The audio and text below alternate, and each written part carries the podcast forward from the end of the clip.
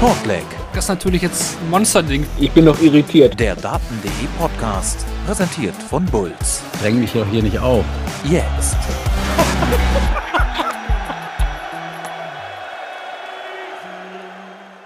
Frohes neues Jahr zusammen und herzlich willkommen zur ersten Folge in 2024 von Shortleg, dem Daten.de Podcast, präsentiert von Bulls. Der erste Darttag des neuen Jahres liegt hinter uns und was für ein Darttag war das schon wieder.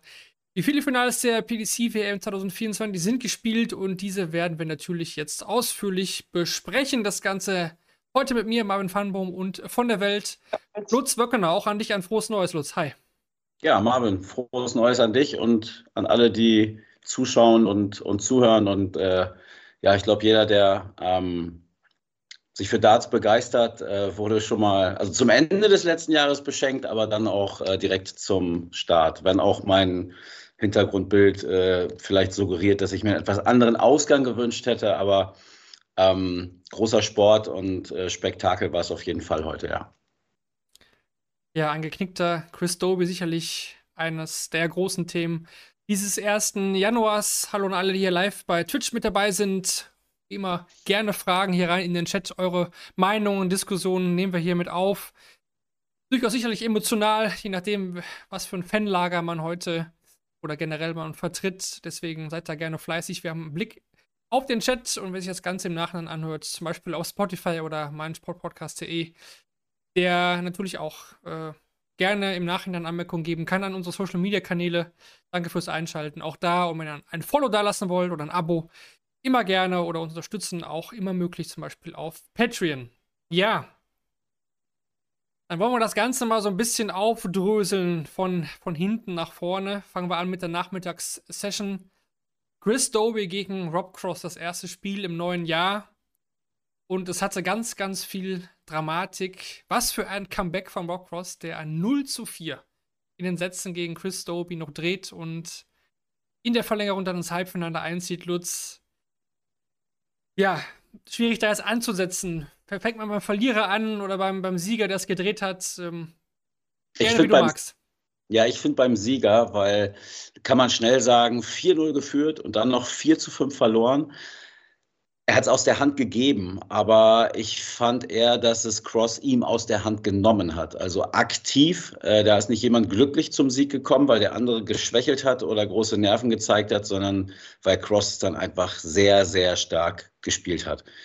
Ähm, nichtsdestotrotz, wenn du 4-0 führst, musst du irgendwie es schaffen und dir die Momente suchen, wo du dann diesen letzten fünften Satz auch zumachst ähm, es gab nicht viele Chancen dazu, aber ein paar gab es, kommen wir bestimmt gleich nochmal drauf. Ich will nur nochmal sagen, ähm, als, als Doby mit ähm, das 4 zu 0 perfekt gemacht hat, das war sein achtes Leck in Folge. 161 ähm, Punkte in dem Satz auch äh, zum, zum 2 zu 0. Es hat alles funktioniert und für mich war in dem Moment nicht nur klar, dass er dieses Match gewinnen wird, die Frage hatte ich mir gar nicht mehr gestellt, weil ja, wer das gesehen hat, das war eigentlich klar. Also es gab überhaupt keine Anzeichen, warum das noch äh, sich in andere Richtungen drehen sollte. Ähm, ich war mir in dem Moment ziemlich sicher, dass er Weltmeister wird. Ähm, da war Michael van Gerven noch im, im, Turnier zu dem, zu dem Zeitpunkt.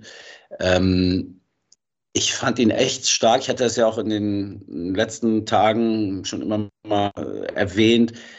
Aber er hatte mich noch mal mehr bestätigt. Er hat, äh, ich glaube, die meisten Averages vorher im Turnier gehabt oder mit dem Spiel heute auch über, über 100.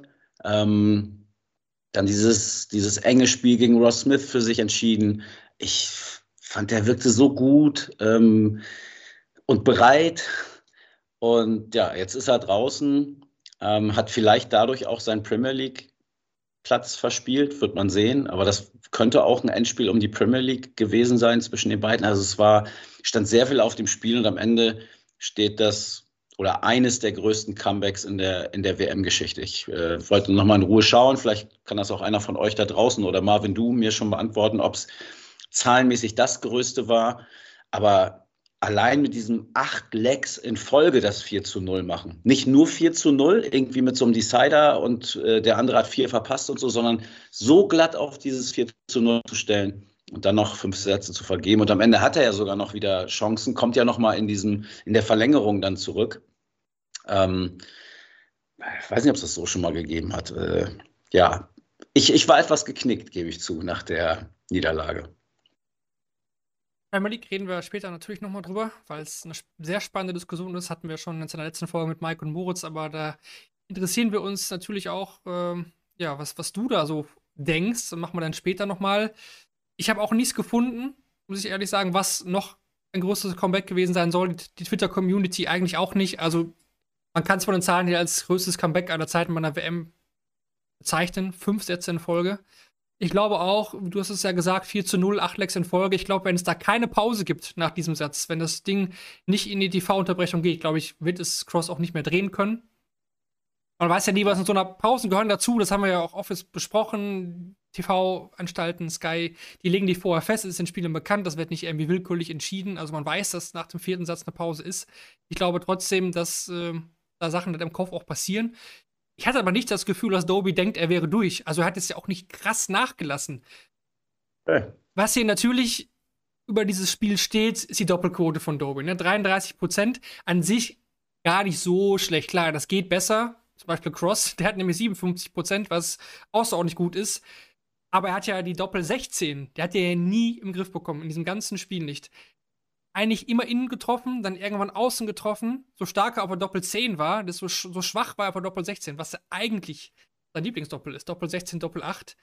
Das hat er irgendwie nicht hinbekommen, das ganze Spiel über. Und am Anfang konnte er sich das halt noch erlauben, weil er durch sein krasses Scoring halt immer die ein, zwei Fehler machen durfte. Aber irgendwann war Cross im Scoring halt auch da. Und dann hat Cross aber auch, und das muss man einfach auch sagen, wie der gecheckt hat in den letzten Sätzen. Ich habe es mir ja auch nochmal rausgeschrieben. Er hat insgesamt 7 von 9 auf der Doppel 16 und 5 von 7 auf der Doppel 8 getroffen. Brutal und Hut ab auch von mir da an Bob Cross, weil er hat sich nicht aufgegeben. Nach 0 zu 4, klar, dann kommst du in so eine Situation rein und lässt es mal laufen, dann ist der Arm vielleicht ein bisschen freier. Aber es ist ja nicht so, dass das Doby so krass eingebrochen ist und es Cross leicht gemacht hat, sondern Cross hat sich das wirklich erspielt. Und ja. Da muss ich sagen, klar, ein Match hat er überlebt, gehört auch zur Wahrheit dazu. 124 auf dem Bull von Doby in Satz 7. Ja. Aber Cross macht dann auch direkt zu. Und ähm, selbst nachdem er 2 zu 0 in der Verlängerung oder im letzten Satz geführt hat und es dann noch in die Verlängerung geht, wo man auch wieder sagen kann, das könnte jetzt nochmal ein Turning Point Richtung Doby sein ist Cross stabil geblieben. Und ja, aber auch stark von ihm, ne? Also auch stark von Doby, wo du denkst, okay, äh, 0-2, äh, glaube ich dann, ne, war es ja, ja, verständlich, nachvollziehbar, der ist völlig fertig. Nee, nochmal zurück. Ähm, das, das 2 zu 2, da hat er vorher schon 152 Punkte, wo er Bullseye, Bullseye und dann knapp die Doppel 16, aber es dann, ähm, dann nochmal zieht. Ähm, also schon, schon richtig, richtig gut, fand ich dann auch von ihm. Und das zeigte ja auch dann, ich meine, du hast ja auch gerade ganz gut beschrieben, es war nicht so, dass der, dass der eingebrochen ist, sondern Cross hat einfach nochmal eine Schippe draufgelegt auf den Doppeln. Ähm, dann hat gefühlt irgendwie immer, immer getroffen und er hat sein Problemchen, was er sich durchs ganze Match, was er da durchs ganze Match geschleppt hat, ähm, dann noch mitgenommen. Und es war auch irgendwo, ähm, da hatte er, ich glaube, 360 Punkte in sieben Darts gecheckt, Dobi, ähm, 180, 120, 140 und dann ähm, äh, noch Tops äh, gecheckt in, in sieben Darts. Das war auch irgendwann in der Verlängerung. Also es war nicht so, dass der sich da völlig hängen lassen hat oder völlig von der Rolle war oder so. Kann man nicht sagen. Aber ja, er hat es am Ende dann echt verloren. Ja, wie gesagt, der eine Matchstart bleibt da im Satz 724 auf den Bull ja. verpasst. Ja, Bull, ne, ist klar. Cross dann aber eben Doppel 16 auch stark. Im Satz zuvor checkt Derby 104 nicht und ermöglicht es dadurch, dass äh, Cross dann in 13 Darts breaken kann und er dann Doppel 10 trifft. In Satz 9, dann ist es natürlich spitz auf Knopf. Was ich trotzdem hier herausgearbeitet habe, Cross checkt erst 117, legt vor, checkt dann 130 auf den Bull, wo Cross ja das ganze Spiel auch mega weit weg war. Also alle Bull-Versuche von Cross waren nicht mal in der Nähe. Die 130 ja. sitzt dann aber im Bull und er denkt natürlich, okay, das Ding ist durch, dann kommt Doby nochmal zurück. Gleicht auf der Doppel 2 aus, dann aber Cross wieder, als wäre nichts gewesen. 10 Data zum 4 zu 3, dann kann Doby 71 nicht checken. Und Cross macht dann noch 70 in 2 dazu. Also auch da wieder super konsequent und wie gesagt, mein allergrößten Respekt an Bob Cross. Für Chris Doby tut es mir auch wirklich leid, weil du hast es gesagt, heute knapp unter 199,84, aber der hat eine brutal starke WM gespielt. Du sagst, er war für dich der Favorit. Jetzt auf den Titel auch. Ja. ja kommen wir gleich nochmal drauf. Wer haben, wen haben wir denn jetzt noch drin? Wer ist jetzt rausgegangen heute? Ähm, klar, ist das eine vertane Chance auch sicherlich aus Dobys Sicht. Das tut, Zwei das tut weh. Zwei Anmerkungen noch, weil du jetzt auch den Matchstart zweimal erwähnt hattest. Ist auf dem Bull gewesen, ist jetzt nichts, finde ich, was er sich äh, vorwerfen muss, aber er hat in dem Satz, ähm, das war der siebte Satz, er führte ja. 4-2. In demselben Satz hat er vorher drei Möglichkeiten zum 1 zu 0 nicht genutzt, zum Break. Die waren viel entscheidender als dieser Matchstart, den er dann im selben Satz nochmal hat auf dem Bull. Ich glaube, wenn er dieses Break zum Anfang holt, dann wird er am Ende vielleicht nicht nur diesen Matchstart auf dem Bullseye haben in dem Satz, sondern vielleicht noch ähm, zwei, drei andere Chancen mehr. Das, da war so der einzige Punkt, wo ich sage, okay, da hätte er da sein müssen. Das war die beste Chance, dieser Satz, da das Match zuzumachen. Ähm, und da hat das halt, äh, halt liegen lassen. Hier nochmal aus dem Chat das einzige Mal. Das, das sorry, das zweite, weil du gerade das Bullseye angesprochen hattest bei, bei Cross, äh, der weit weg war. Hm, es gab ja sicherlich auch Diskussionen, könnte ich mir zumindest vorstellen. Ähm, man hat es auch in den TV-Kommentaren auf Sport 1 und bei der Zone ähm, hören können. Äh, Cross ist ja oft nicht draufgegangen, sondern hat sich gestellt. Ja. Obwohl äh, Doby im Finish war. Es gibt ja sogar Leute, ähm, die lassen die Doppel 19 aus, weil sie äh, äh, anderen was nicht zutrauen. So, das ist ähm, ein Insider. das, das, ist ein Insider, das stimmt, aber den muss ich an dieser Stelle trotzdem erwähnen. Aber ich fand das total legitim und äh, auch richtig. Also legitim ist es sowieso, aber, aber auch richtig in dem Fall, weil er einfach nachweislich auf dem Bull keinen guten Touch hatte, offenbar. Ähm, wie siehst du das? Also muss man da draufgehen, deiner Meinung nach dann? Ich, ich finde nicht. Ja, es kommt darauf an, auf die Spielsituation. Also generell finde ich, äh, will ich gerade ein Zeichen setzen, dann, dann gehe ich drauf. Bin ich in Situation, wo ich führe, muss ich es nicht machen. Also ich finde, für die Zuschauer muss ich es sowieso nicht machen, weil es geht um, um mich als Spieler da. Es kann helfen natürlich, wenn du zurückliest, dass du nochmal die Zuschauer mit zum High-Finish auch mit, mit reinnimmmst. Da kommt natürlich darauf an, worauf der Gegner steht. Da war jetzt einmal dabei, glaube ich, da stand Doby 150. Da habe ich es nicht verstanden. Bei 150 finde ich äh, in der Form von Doby, in der Scoring-Klasse, die er hatte, hätte ich es nicht gemacht. Weil 150 muss ich eigentlich jedem zutrauen mittlerweile. Wenn es der 161 ist, irgendwie 170 oder so, dann, dann sage ich immer, das kann man mal machen. Aber mhm. 150 finde ich dann schon Finish, wo ich sage, nee, also das, das geht mit zwei Trippeln auf einem eigenen selben Feld. Da würde ich es nicht machen. Aber am Ende entscheidet natürlich nur, ob er Recht behält oder nicht. Und wenn er Recht behält und das Ding dann in seine Bahn geht, das Leck gewinnt, dann hat er alles richtig gemacht. Ne? Auch mhm. da kommt einfach das Ergebnis an. Also ich bin eigentlich nicht, nicht so der Fan von, aber es kann auch mal wirken auf den Gegner. Ne? Dann sagt einer, traut mir das nicht zu und, und dann hau ich es wirklich, schaffe ich es wirklich nicht. Dann nochmal so ein kleiner Nackenschlag extra obendrauf. Ne?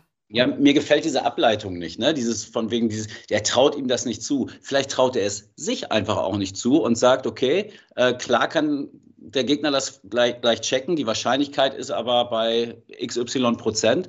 Äh, und dann stelle ich mich lieber auf 32, als dass ich, oder 36 oder was auch immer, als dass ich jetzt hier irgendeinen wild verballer ähm, und mir nachher bei meiner nächsten Aufnahme ein Dart fehlt, äh, ein, ein Dart zum, zum Checkout. Also ich mag dieses Generelle nicht so. Man muss da dieses oder jenes tun, sondern ich finde, es ist situativ ähm, und eben diese Ableitung. Ich traue dem anderen das nicht zu. Vielleicht ist mir der andere auch völlig egal, aber ich weiß mehr oder weniger, dass ich das Bull gerade nicht treffe.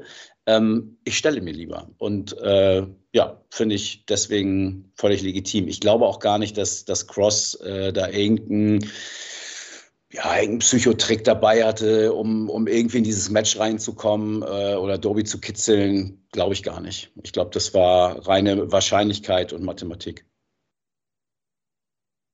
Was ich noch aus dem Chat vorlesen wollte, hatte jemand erwähnt, dass äh, bei der WM natürlich ähm, im Halbfinale 2012 Lewis gegen Wade dann 1 zu 5 gedreht hat. Das sind natürlich auch dann fünf Sätze in Folge. Der, das Windgate damals, äh, wir wissen es alle noch, hat es ja ah, gezogen ah, auf der Bühne, die beiden Spieler sind runter. Das war natürlich auch ein 1 zu 5. Klar, das sind dann auch fünf Sätze in Folge, aber ich fand das jetzt noch klarer irgendwie. Also von, von 0 auf 100 quasi und das andere war ja zumindest mal ein Satz gewonnen worden, aber ja, sicherlich auch fünf Sätze. So kann man es auch, auch sehen. Hier kommen auch viele in den Chat rein. Jetzt kann es eigentlich Humphreys nur noch verlieren. Die, die größte Auferstehung nach Jesus Christus, Rob Cross. Äh, ja, auch amüsant natürlich. Und äh, zur Aufklärung, ja, Lutz hat mir äh, in London ne, die 38 Rest nicht zuge. Ne, du hattest 38 Rest und wolltest nicht draufgehen, so war es doch, ne? ne? Oder ich hatte 38 Rest, so war es. Vergiss es schon. Ich hatte Doppel 19 Rest und Lutz dachte, ich check's nicht und ich hab's dann ja, genau. Doppel 19 gecheckt, so war es. Ja. ja. Und danach war, war er gebrochen. Danach habe ich ihn. Auf welchem niederen Niveau wir spielen, ne? Also, ich traue dir 38 nicht zu. Das ist schon, schon ein harter Satz. Aber ich bin ja auch bestraft worden. Ne? Das stimmt. Gut, machen wir weiter mit äh, Viertelfinale Nummer 2. Deutlich, deutlicher vom Ergebnis her 5 zu 1 gewinnt Luke Littler gegen Brandon Dolan. Dass Littler das Spiel gewinnt, vielleicht gar nicht so überraschend mehr nach den, also überhaupt nicht mehr überraschend nach den letzten Tagen und Wochen. Dass Dolan es nur 86 spielt, hat mich schon auch ein bisschen überrascht, Lutz. Ähm, ja, Satz 1 war vielleicht schon der Knackpunkt hier. Weil er 0-2 oder weil Dolan 2-0 führt und den Satz noch abgibt, meinst du? Oder? Ja, ich finde, den kann man gewinnen. Er hat natürlich kein, kein Doppel da jetzt zum Set verworfen, aber ich finde, da kann man Little aber zumindest mal nach so einer kleinen Pause von einem Tag so ins Grübeln bringen. Hätte ihn bringen können, was ändert hätte wahrscheinlich ja. nicht, aber. Ich glaube, du kannst dir nicht ins, dieses ins Grübeln bringen, gibt es bei ihm, glaube ich, nicht. Zumindest noch nicht, weil er überhaupt keinen, keinen Druck hat. Ich habe dann auch überlegt oder nachgeschaut, weil er sagte ja, es war nicht leicht äh, nach dem Spiel. Ähm, aber dafür gab es eigentlich keinen Beleg, dass es wirklich nicht leicht war. Also ich hatte beim Schauen des Spiels fünf, äh, sechs Sätze, äh, habe ich nichts gesehen, wo man irgendwie sehen konnte, dass es nicht leicht war. Gut, die ersten zwei Legs hat er vielleicht ein bisschen, ist ein bisschen schwächer reingekommen oder später reingekommen, aber das ist ja auch schon Meckern auf ganz hohem Niveau. Und danach, ich fand, das war einfach so deutlich. Also, und auch die Zahlen. Ich meine, er ist 15, mehr als 15 Punkte am Ende im Average über seinem Gegner äh, und war viel häufiger auf den Doppeln. Das musst du ja auch noch wieder mit, mit reinzählen. Ähm, also wenn du allein das Scoring nimmst, ich habe mir jetzt die ersten neun gar nicht angeguckt oder die ersten zwölf Darts, das muss ja noch höher sein, dieser Vorsprung.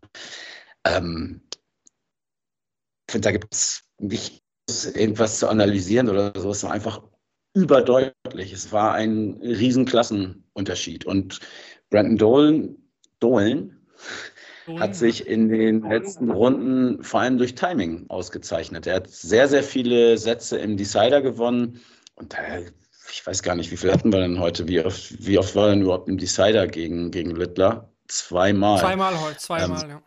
Hat er verloren, okay. Vielleicht ist das am Ende, ich habe jetzt aber auch nicht mehr im Kopf, wie viel Darts äh, Littler da gespielt hat. Vielleicht ist das der einzige Punkt dann, den man noch irgendwie ähm, ja, ihm ankreiden kann, so, so, dass er da diesmal nicht da war. Aber Littler war einfach zu stark. Und der Junge macht sich überhaupt keinen Kopf. Der spielt ja weiter das, was er die ganze Zeit da spielt. Und man fragt sich, wann, wann hört das? Hört es überhaupt irgendwann mal auf? Ähm, hört es bei dieser WM nochmal auf? Wo ist die Schwächephase, die er sich mal gönnt? Mal so 10 Minuten, 15 Minuten mal schwach spielen? Gibt es das? Sehen wir das? Ich hatte vor äh, ähm, Silvester gesagt, so, na, mal gucken, so die längere Distanz. Das könnte vielleicht ein Faktor sein am Ende, weil er das nicht kennt. Ja, jetzt waren es sechs Sätze zumindest schon mal. Äh, hat er auch völlig souverän gespielt. Äh, klar, er hat jetzt auch noch nicht den Riesengegner, ähm, muss man auch sagen. Ähm, jetzt kommt Rob Cross. Aber ich, ich wüsste nicht, warum das für den am Dienstagabend enden sollte. Sehe ich nicht. Ich sehe keinen Anlass einfach. Kann natürlich passieren, aber einen wirklichen Ansatz, warum? Ich habe kein Argument dafür. Dolan hat 104 Punkte verpasst im dritten Set. Dann hat dann im Gegenzug Littler 111 gescheckt und 14 Data zum 3-0. Also ein Set hat, hat der Dolan tatsächlich. Wäre dann das 1 zu 2 gewesen, aber wie gesagt, du hast es schon angesprochen, danach, es waren zwar einmal Check dabei, 118, hat er dann auch den, den Einsatz gewonnen. und zum 1 zu 4, aber hätte dann 140 gecheckt, 80 gecheckt und erster Match da drin hatte Dolan nochmal 72 verpasst. Also da ist es auch jetzt müßig, da irgendwelche Punkte zu suchen, weil Dolan für mich ja. auch selbst nicht dran geglaubt hat. Hat er mir auch nicht gezeigt, von Anfang an eigentlich. Ähm, hat er, glaube ich, einfach auch mit abgeschlossen, früh mit der Partie und es einfach auch dann eingesehen, dass Littler einfach eine andere Nummer ist und er heute da auch dann nichts ausrichten kann. Luke Littler hat dann im Nachhinein gesagt, ja, er hat es eigentlich nicht gemocht, so früh aufzustehen. Ne, das ja. fand, er, fand, er, fand er nicht so geil. Morgen da war da wieder ein Abend dran. Das Problem schon nicht mehr sein. Aber ich, sehr gut, dass du dieses Zitat erwähnst, weil ich finde, das sagt so viel aus. Er spricht nicht über irgendwelche Sachen im Spiel, wo irgendwas nicht gepasst hat, oder, sondern das Einzige, oder nicht das einzige, aber das erste Thema, dem er sich widmet, ist, dass er am, äh, am Dienstag ähm, abends spielen kann und dass es irgendwie doof war, so früh aufzustehen. Also, wenn das schon die, die Probleme sind, ich meine, der Junge 16 spielt, das ist seine erste WM und die Themen, äh, die ihn beschäftigen, sind die Zeiten, wann er aufstehen muss, beziehungsweise wie spät er dann, dann spielen darf. Ja, das, ich finde, das sagt schon sehr viel, sehr viel darüber aus. Und Dolans Frau heute auch äh, nicht so on fire wie, wie sonst. Ähm, der wurde offenbar auch schon sehr früh der Stecker gezogen. Sonst für mich auch immer ein Highlight bei jedem Dolan-Spiel neben dem, dem Hubschrauber, den wir heute auch nicht so oft gesehen haben. Ja, Theresa, diesmal nicht, nicht so aktiv gewesen, gab aber auch wenig Gründe. Brandon Dolan zweimal ja. Viertelfinale bei der WM gestanden, trotzdem ist sicherlich auch für ihn einfach das Maximum eigentlich bei seiner Klasse.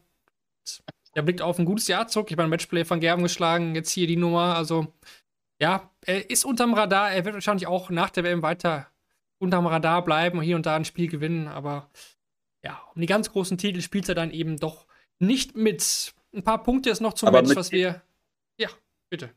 Ja, mit, mit dem Preisgeld hat er wieder eine sehr gute Ausgangsposition, um unter den Top 32 zu bleiben. Also da hat er jetzt schon eine ordentliche Lücke geschaffen, ähm, weil ich finde, Brandon Dolan ist für mich so ein Spieler immer, wieso ist denn der jetzt wieder dabei? Wie, wie, wieso ist, steht denn der schon wieder auf der Setzliste?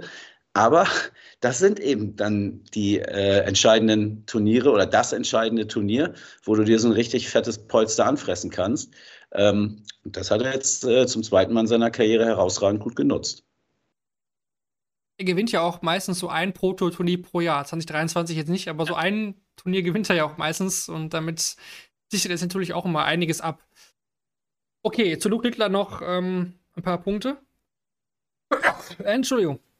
Äh, hatten Gesundheit. wir jetzt in den letzten, danke, hatten wir in den letzten Folgen ja schon besprochen oder auch beim letzten Mal mit, mit Moritz das nochmal. Was ist jetzt safe? Lolita steht jetzt in den Top 50 der Welt. Bedeutet, das Preisgeld dieser WM und den UK Open 2023, wo er auch ein bisschen was eingespielt hat, bleiben jetzt in der Order of Merit drin. Er bekommt eine Einjahrestour-Karte. Auch nicht die Zweijahreskarte von der Development Tour, fängt dementsprechend aber auch nicht bei Null an. Steve Lennon, der wird im stillen Kämmerlein weinen, denn der muss jetzt in die Q-School. Hätte Florian Hempel übrigens jetzt auch gemusst, wenn er nicht Dimitri Vandenberg geschlagen hätte. Also der, das lässt sich jetzt leicht kommentieren auf The Zone, aber das könnte auch sehr, sehr traurig enden können für ihn. Ähm, zum Glück nicht. Und Nathan Rafferty bekommt sehr, die Tourkarte. Sehr gut kommentiert heute, by the way. Ich fand das sehr, sehr gut. Ähm, ist ja sonst, ne, man kritisiert oft die Fans, so das Verhalten oder die Kommentatoren im Fernsehen und so. Ähm, aber ich finde, das kann man dann auch mal erwähnen, wenn da was Positives ist. Also ich finde ohnehin die Berichterstattung bei der WM ähm, recht gelungen. Also jetzt gerade so Achtelfinale, Viertelfinale ähm, gefällt mir auf The Zone sehr gut die Kommentierung. Flo Hempel war heute sehr stark, äh, war auch gut vorbereitet. Elmar Paulke auch gut vorbereitet. Ähm, bei Sport 1 gefällt mir Max Hopp sehr gut. Äh, gut, ist jetzt, sorry, ich habe jetzt so ein bisschen hier, bin aus dem äh, Ablaufplan raus, aber das Film, wo du gerade Flo sagtest, ne, da kommentiert es sich bei, bei The Zone irgendwie leichter. Ähm, aber hat er auch echt gut gemacht. Hat mir sehr gut gefallen. Oder auch damals so, wo Max Hopp hätte seine Tourkarte verlieren können. Äh, oder hat er sich nicht damals sogar live verloren im, im TV als Kommentator? Das ist auch schon wieder so lange her. Nee, doch, das war doch da. nee, Mervyn King hat sie ihm gerettet, sie, ne? Er hat sie, oder hat sie ihn gerettet gegen, gegen Raymond Smith oder doch gewonnen? Na doch, doch, doch, doch, doch, sowas. Ja, ja. Okay, ich war stehen geblieben noch bei den Auswirkungen. Nathan Rafferty, genau, der bekommt nämlich jetzt die Tourkarte über die Development Tour, weil Hitler es nicht mehr braucht und aus deutscher Sicht sehr interessant Dominik Grüllich ist jetzt für die UK Open qualifiziert über die Development Tour, weil da auch ein Platz frei wird und er dann als äh, Top 8 noch nicht äh, qualifiziert hat, dann eben auch über die Development Tour eine UK Open Teilnahme bekommt. Ne? Und auch, auch finde ich ein äh, passendes Zeichen, dass in der Development Tour die Nummer 3 und 4 äh, am Ende die Tourkarten kriegen, weil die 1 und 2 eben schon über die normale Order of Merit drin sind, sagt auch viel aus, finde ich. Dann lege ich noch einen nach, Lutz. Zieht Luke Littler ins Finale ein, steht er unter den Top 32 der Welt und darf in diesem Jahr keine Development Tour mehr spielen. Das ist auch noch sehr interessant, weil Top 32 Spieler eben keine Dev Tour spielen dürfen, obwohl sie halt noch jung genug wären. Da würden sich vielleicht einige darüber freuen, dass er da nicht mit dabei ja. ist. Interessant, wusste ich nicht. Genauso wie den Fakt mit äh, Grüllig. War mir auch nicht klar. Super. Äh, Grüllig habe ich gar nicht selbst rausgefunden. Da Shoutout an äh, Kevin Schulte von Checkout, der hat das nochmal auf, äh, auf X oder Twitter da nochmal unter meinem Post zu diesem Themen nochmal runtergehauen, hatte ich auch nicht so auf dem Schirm. Aber das habe ich nicht selber rausgefunden. Und auch nochmal Nachtrag, auch von Kevin von vor Ort. Ähm, Luke Littler ist tatsächlich mit der Schule auch durch. Also der muss jetzt nicht mehr, hat quasi so eine mittlere Reife, quasi realabschlussmäßig äh, jetzt gemacht. Das heißt, ähm, Schulpflicht besteht da jetzt auch nicht mehr für ihn. Er kann sich halt jetzt voll auf Dartspielen konzentrieren. Ab, ja, ab diesem ja. Jahr, jetzt muss man ja sagen, nicht mehr ab nächsten Jahr. Also auch das nochmal, weil wir es noch gerätselt hatten bei der Folge jetzt, der letzten Folge, muss er noch zur Schule? Nee, muss er nicht mehr. Korrekt. Genau, das zum Nachmittag, zu den ersten beiden Viertelfinals. Kommen wir kurz zum Werbeblock. In den letzten Folgen möchten wir auch heute auf unsere Partnerschaft mit HelloFresh aufmerksam machen. HelloFresh ist der weltweit führende Hersteller von Kochboxen mit Schritt-für-Schritt-Rezepten und frischen, hochwertigen und vor allem vordosierten Lebensmitteln, die bis an die Haustür geliefert werden. Der Kochalltag wird somit erleichtert, für Abwechslung ist gesorgt und die Speisen weisen eine hohe Qualität auf. Mit unserem Bestellcode, den ihr hier im Chat findet oder auch in den Shownotes im Nachhinein, gibt es bis zu 120 Euro Rabatt und eine kostenlose Lieferung auf die erste Box von HelloFresh. Geil, Marvin. Das ist so ein bisschen wie äh, so die Ami-Kommentatoren bei der NBA. Ist das auch immer? Ist ja so. Ich ja, bin nachts nicht bei der NBA so viel drin. Ja, doch, doch. Das äh, Taco Bell, The Way of, keine Ahnung, lalala und so, mittendrin so. Und dann sind sie wieder gleich beim Spiel. Oder Emmy, äh, gibt es doch bei der Euroleague, da, da bin ich mehr zu Gast bei der, bei der Basketball Euroleague, dann Emmy, äh, äh, Flytime oder so, den besten Dank oder Play of the Game oder so, wird auch mal präsentiert von, äh, müsste ich irgendwelche Wettanbieter auch wieder nennen. Aber ist auch immer so. Presented by und so weiter. Ja, ja ich denke über eine zweite Karriere nach. Vielleicht schaue ich mal mehr NBA. Zukunft. Kann ich empfehlen, Dafür ja. hat jetzt auch Michael van Gerven Zeit, vielleicht um dann die Überleitung zu schaffen, weil es läuft ja auch NBA weiterhin parallel. Denn Michael van Gerven ist ausgeschieden. Die nächste Sensation, Fragezeichen, manche sehen es so, manche sehen es nicht, wir werden drüber reden. Gegen Scott Williams 3 zu 5. Ist es der größte Schocker für dich bei der WM? Ich weiß es nicht. Ich habe es so in der Form auf jeden Fall niemals erwartet. Ja, auf jeden Fall. Also ähm, krass, also war mir nicht klar, dass es tatsächlich offenbar Leute gibt, die sagen, das ist keine Sensation. Ich finde, es ist die deutlich größere als alles, was wir vorher hatten. Also klar, wir hatten Peter Wright und Nathan Espinel gleich im ersten Match raus. Äh, bei Peter, ja, trotzdem irgendwie über, na, überraschend vielleicht nicht, aber erwartbar. Äh, äh, aber nicht erwartbar, so unbedingt. Ich finde, man konnte jetzt nicht sagen, ja, der geht ja sowieso am Anfang raus. Also auch irgendwie schon eine kleine, kleine Überraschung. Äh, Espinel für mich eine Überraschung. Price in Runde drei äh, konnte man jetzt auch nicht erwarten. Michael Smith vielleicht schon eher dann im Achtelfinale. Ähm, der ein oder andere, ich gehörte auf jeden Fall auch dazu und Gary Anderson auch, aber das waren für viele auch Überraschungen. Aber was soll denn bitte oder welches Aus soll denn eine größere Überraschung gewesen sein als das heute von Van Gerven gegen Scott Williams? Scott Williams Nummer 52 der Welt, Van Gerven noch keinen Satz vorher verloren, ähm, überragend gespielt, einen brutal formstarken Bunting komplett zerlegt. Wieso sollte das jetzt keine Sensation sein? Also für mich ist nicht nur eine Überraschung, es ist für mich eine Sensation, dass der da äh, rausgegangen ist. Ähm, und Scott Williams hat es nach dem Spiel auch gesagt. Er hat den besten Spieler, den aktuell äh, besten Spieler der Welt gerade aus dem Turnier genommen. ähm, für mich ganz klar die größte Sensation dieses Turniers. Das Thema hatten wir auch auf, äh, auf X oder Twitter. Um, ähm, von den Buchmachern her war es wohl so, dass äh, der Sieg von ähm, Manluk Lung gegen Van Feen von den Quoten her, sag ich mal, eine größere, aber sportlicher null relevante quasi Überraschung war im Vergleich zu dem Ausmaß, was wir jetzt haben. Sportlich gesehen. Von den Quoten her, ja. okay, kann, kann man war für mich auch eine Sensation, also würde ich es auch so, so bezeichnen, dass ja. Lung dagegen Van Feen gewinnt, den ich ja deutlich höher eingeschätzt habe, aber im sportlichen Ausmaß gesehen bleibe ich auch dabei, ist das für mich die größte Sensation dieses also, Turniers. Ja, ganz, ganz klar. Darüber kann man dann streiten. Also da, da, bin ich dabei. Wahrscheinlich ist sogar die Niederlage von Van Feen die größere äh, Überraschung. Aber äh, finde ich schwer aufzuwiegen in dem Fall. Und ich dachte, wir reden jetzt hier über, ähm, wie du auch sagst, so Relevantes, ne? also die, ja, die Großen, die gehen. Ne? Und da ist eher schon die größte äh, Überraschung, gerade auch nach dieser Chronologie der letzten Tage und Wochen, wo er einfach alles weggefegt hat, ähm, was, ihm, was ihm vor die Flinte kam. Vor allen Dingen muss man ja sagen, wäre das Ding im, im Matchplay-Format gespielt worden, wäre das noch krasser. Weil er verliert hier 18 zu 11, Michael van Gerven.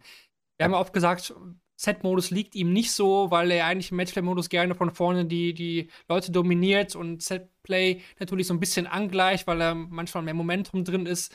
Heute hat ihn der Satzmodus eigentlich noch im Spiel gehalten, muss man sagen, weil er hat auch zwei Sätze hintereinander 0 zu 3 verloren. Ja, den ersten Satz auch, er hat insgesamt drei Sätze 0 zu 3 verloren gegen einen Scott Williams, was ja eigentlich auch mal zeigt, wie absurd dieses Spiel war. Vor allem war ich einfach von Van Gerven enttäuscht. Ja, und für mich äh, irgendwie kraftlos. Irgendwie, das fehlte Energie. Die Doppel kamen gar nicht, von Anfang an nicht. Die ersten Scoring war ja nochmal stark am Anfang. Ja, die, erst, die ersten zehn äh, Darts am Doppel vorbei. Wenn du vorher eine Ansage machst, äh, nächste Runde 5-0, äh, ohne deinen Gegner zu kennen in dem Fall, also dich so stark und so gut fühlst und kommst dann so minus und als Michael van Gerven, wie gesagt, ähm, und setzt die ersten zehn Darts am Doppel vorbei. Ähm, da, finde ich, konnte man schon merken, okay, ähm, da könnte heute was gehen. Also er ist auf jeden Fall nicht in, in Bestform. Äh, dann kommt er ja 3 zu 1, glaube ich, ne? Macht er dann, mhm. holt er sich dann den zweiten Satz und steht im Average bei 107 Punkten. Da konnte man denken, okay, war vielleicht jetzt nur irgendwas passte noch nicht so. Jetzt hat er das Gefühl, hat die Höhe, es ist alles da, hat die Sicherheit. Aber ähm, ja, dann hast du ja schon gesagt, dann glaube ich, kam auch irgendwann diese, ähm, ich weiß gar nicht mehr, wie viel, wie viel es waren, wie viele Lecks in Folge, aber da hat Williams dann ja irgendwann so eine Serie gestartet, meine ich. Ne? Ähm, ja. ja, ich finde alles Sachen, die man so nicht hatte erwarten können. Zweiter Satz, 117er Average und da dachte ich auch, ja, die Doppel hat er jetzt gefunden, Back-to-Back 11 Data. Da sah im Scoring sehr, sehr stark aus. Dritter Satz, den gewinnt er zwar 3 zu 2, aber da hat Williams schon fünf Set-Tarts verpasst und Van Gerven hat irgendwie noch die Doppel 16 getroffen, dann Kopf aus der Schlinge gezogen. Da hätte es auch schon ja, dann dementsprechend 2-1 für Williams stehen können und später dann die beiden Sätze danach, dann wäre es schon 4-1 gewesen. Also da hat Van Gerven eigentlich noch Glück, muss man sagen. Ja. Dann Satz 6, okay, gewinnt er mit, mit 3, 3 zu 0 und gleich dann auch auf 3 zu 3 aus. Hier war Williams nur bei 85, aber dann am Ende muss man sagen, Van Gerven dann Satz 7, wo es dann wirklich in die Crunch-Time geht, ein 87er Average. Total nicht anwesend, ne? Also ohne Mühe geht da Williams mit 4 zu 3 in Führung und spätestens da, danach kam nochmal die Pause und dachte, hm, also spätestens da habe ich gedacht, es stimmt irgendwas von vorne bis hinten nicht bei Van Gerven, weil dass er dann abbaut hinten raus, passt null zu ihm. Ja. Und im letzten Satz war ja die Gegenwehr eigentlich auch nicht mehr groß. Also das hätte Williams ja auch sogar noch einfacher haben können. Eigentlich von, von Beginn an des ganzen Spiels. Williams hätte hier auch gut und gerne 5-2 oder so gewinnen können und wie gesagt, die Leckbilanz 18 zu 11, die spricht eigentlich eine deutliche Sprache. Also Williams musste jetzt hier auch nicht irgendwie 100 im Average rausfeuern. Das hat eine solide bis gute Performance, 96er Average gereicht. Und Van Gerven war eigentlich, ja, kraftlos, habe ich schon gesagt. Für mich wirkte er irgendwie nicht so wirklich anwesend. Ne? Also hat auch nicht so gekämpft, finde ich, so richtig. Also alles versucht wahrscheinlich, aber irgendwas stimmte da nicht. Ich, ich weiß nicht was, aber es war nicht der Van Gerven der letzten Runden. Ja, und ich finde, die Frage stellt sich, äh, ob Michael van Gerven überhaupt nochmal diese WM gewinnen wird. Ja. Ähm, weil mit seinem Potenzial, mit seinem Vermögen, ähm, alles, was dieses Gesamtpaket hat, die Erfahrung, diese, dieses Dominante, ähm, und wie viele Weltmeisterschaften hatten wir schon, wo er wirklich durchs Tableau gefegt ist und dann dieses eine Match hatte? Und diesmal kommt, finde ich, noch dazu, dass es Scott Williams ist, gegen den er rausgeht. Sonst, äh, klar, einmal hat er Pech gehabt, die bei der, bei der Covid-WM, äh, äh beziehungsweise war gar nicht die Covid-WM, aber er ist dann wegen eines positiven Corona-Tests herausgegangen äh, vor zwei Jahren. Ähm, letztes Jahr verliert er im Finale gegen Michael Smith. Dann hatten wir 2021, vor drei Jahren, das, ähm, dieses 0-5-Klatsche gegen Chisnell. Also das war auch so ein Spiel, wo du dann dachtest, krass, was geht denn jetzt ab? Aber es war halt gegen Chisnell, der auch dann unfassbares Match hingelegt hat. Davor das Jahr die Niederlage gegen Peter Wright. Ähm, also er hat wieder dieses Spiel jetzt drin gehabt, wo es irgendwie nicht funktioniert hat, aber es war eben gegen Scott Williams, was finde ich nochmal eine andere ähm, Kragenweite hat, ein anderes Level ist. Und ich finde die Frage absolut legitim, ob der das überhaupt nochmal hinkriegen wird, in diesem, mit diesem Satzmodus bei der WM ähm, da den Titel zu holen, weil das, was er bislang da erreicht hat, ist eigentlich zu wenig für Michael van Gerven. Drei WM-Siege sind für Michael van Gerven zu wenig und spiegeln nicht seine Klasse und seine Karriere wider. Absolut. Das, das Stinker-Game, das haben wir angesprochen. Ne? Wann kommt das Spiel? Und kann er das Spiel dann eben halt gewinnen? Luke Humphries hat diese Spiele gewonnen, wo er nicht drauf war.